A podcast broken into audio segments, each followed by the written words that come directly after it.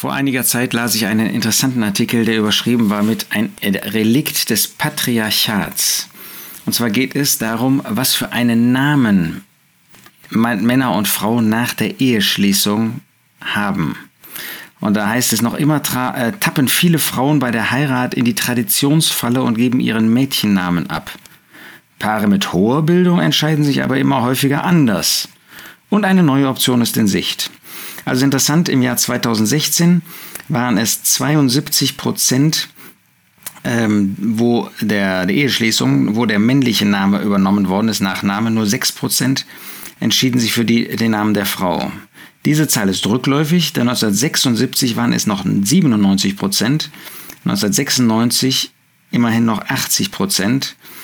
Aber wie eine Sprachwissenschaftlerin, ähm, wahrscheinlich eine genderorientierte Sprachwissenschaftlerin, eine Frauenrechtlerin sagte, es handelt sich um ein Relikt des Patriarchats, das sich unter dem Deckmantel Tradition bis heute wacker gehalten hat. Der Zwang zum Namenswechsel entmündigt nicht nur Frauen, er zeigt auch einen Besitzwechsel vom Vater zum Ehemann. Ja, inzwischen stellt man fest, dass auch immer mehr Gläubige Frauen darauf sehen, dass ihr Name Bestand hat. Entweder indem sie ihn behalten oder, was man jetzt auch erlebt, ähm, dass sie ihren Nachnamen sogar durchsetzen und der Mann einverstanden ist, dass er jetzt nicht mehr seinen Nachnamen behält, sondern den Namen seiner Frau. Ja, das ist natürlich vollkommen in Übereinstimmung mit den Frauenrechten und mit den Frauenrechtlern heute, mit allem, was dem, äh, mit dem Genderismus zu tun hat heute.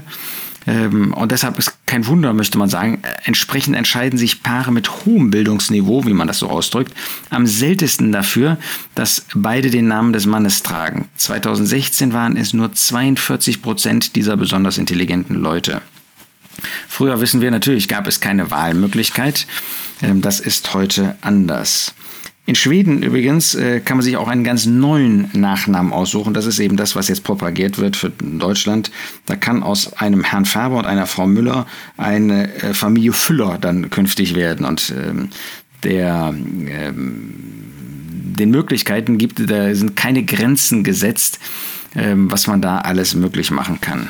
Was sagen wir als Christen? Als Christen sagen wir erstens 1. Korinther 11, Vers 3, ich will aber, dass ihr wisst, dass der Christus das Haupt eines jeden Mannes ist, das Haupt der Frau aber der Mann. Das Haupt des Christus aber Gott.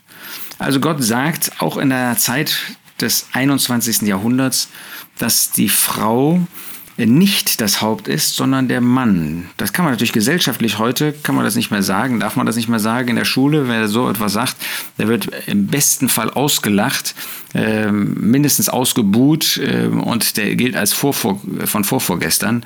Aber wir als Christen halten daran fest. Warum? Weil Gott das sagt.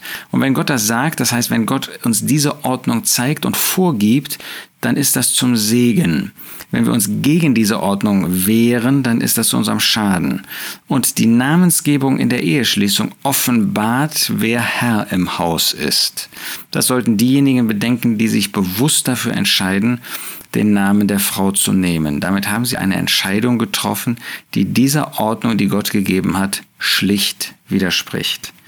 Und was sagt der Apostel Paulus in Epheser 5, Vers 23? Oder ich fange Vers 22 an. Ihr Frauen ordnet euch euren eigenen Männern unter als dem Herrn. Denn der Mann ist das Haupt der Frau, wie auch der Christus das Haupt der Versammlung ist. Er ist des Leibes Heiland.